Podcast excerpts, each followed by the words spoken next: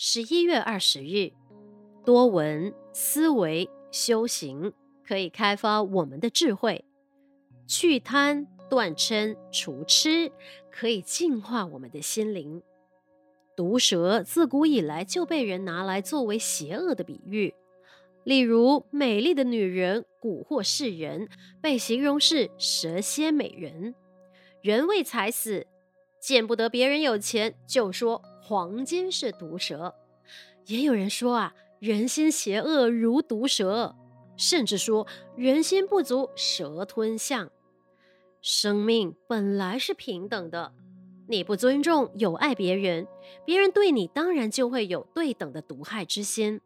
毒蛇的毒只是用来保卫自己，并不是为了用来毒害他人。人与蛇是两个圈子的动物。可是人不肯分一点空间让蛇生存，甚至还到处捕蛇当成补品，捕蛇作为药材。所以毒蛇为了保卫生命，不得不以毒作为自我的防卫了。就如美丽的女人，本来色不迷人，人自迷。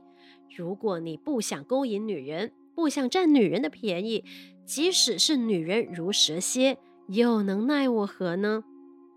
有人说黄金如毒蛇，其实啊，有了黄金可以造福社会，修桥补路，可以为人间做许多善事。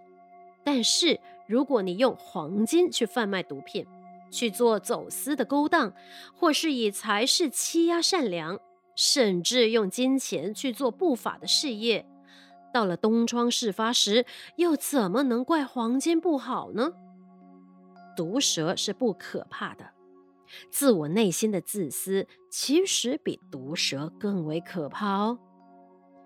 文思修，自我内心的自私比毒蛇更为可怕。每日同一时段与您相约有声书香。